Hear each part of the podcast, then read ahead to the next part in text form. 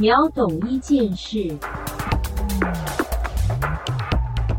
简单的小单元重出江湖了，秒懂一件事，要带你关心这个最近的边境解封大小事。哎、真的是敲碗敲了两年半，碗都破了，碗都破，砰啷砰啷砰啷，砰砰哐哐。不是好啦我们只是要录秒懂，结果好像搞得在录节目一样。OK，今天要来秒懂速懂那个零加七解封的方案。对，因为呢，现在不是分两阶段嘛？那第一阶段的话，我们就不赘述，因为这个阶段你可能也不会想出国。但是十月十三号开始，国门要开放了，零加七免隔离呢，到底是怎么样的方式？主要就是全部改成自主防疫七天。没错，自主防疫七天，然后呢，出国回来之后，你就是可以不用再隔离了。对，而且它就是免除掉所有你可能会在机场遇到的一些麻烦事，比如说本来原本在机场你需要就是 PCR 裁剪，对然后呢你还要填一大堆有的没的资料，然后你还要检查通关的时候呢，嗯还会有很多人耳提面命跟你说你要填哪里要填什么，然后呢、嗯回家之后还有一些就是定期的居家关怀等等的嗯东西，全部通通这些管制都松绑都取消掉，对，而且你入境不用再做那个唾液的皮夹，就不用再吐口水了，然后你也不用登机前什么还要订防疫旅馆、啊，不用什么什么这些都不用了。对，也不用 PCR 证明了，都不，用就是买到机票之后回来搭放飞机，然后下飞机之后填了一些简易的一些资讯系统，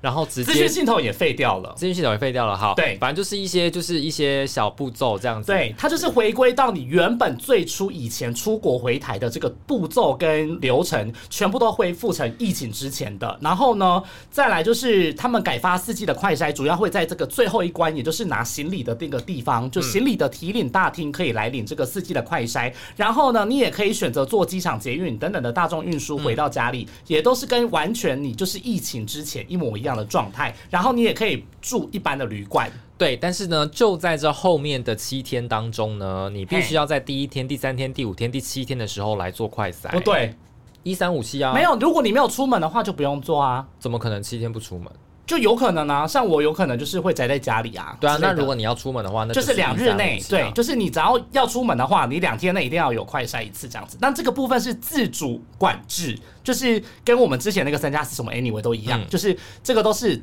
看自己的那个内心，就是你要问问自己的内心，你要对，反正他的现在就是自主防疫啦，你也不要在那边跟我吵说有没有什么强制性，对对对对，就没有强制性，就就是是没有配套啊，就就是国民素质啦，考验国我以为你要，民素质。我以为你要讲个什么党之类的，没有没有没有没有，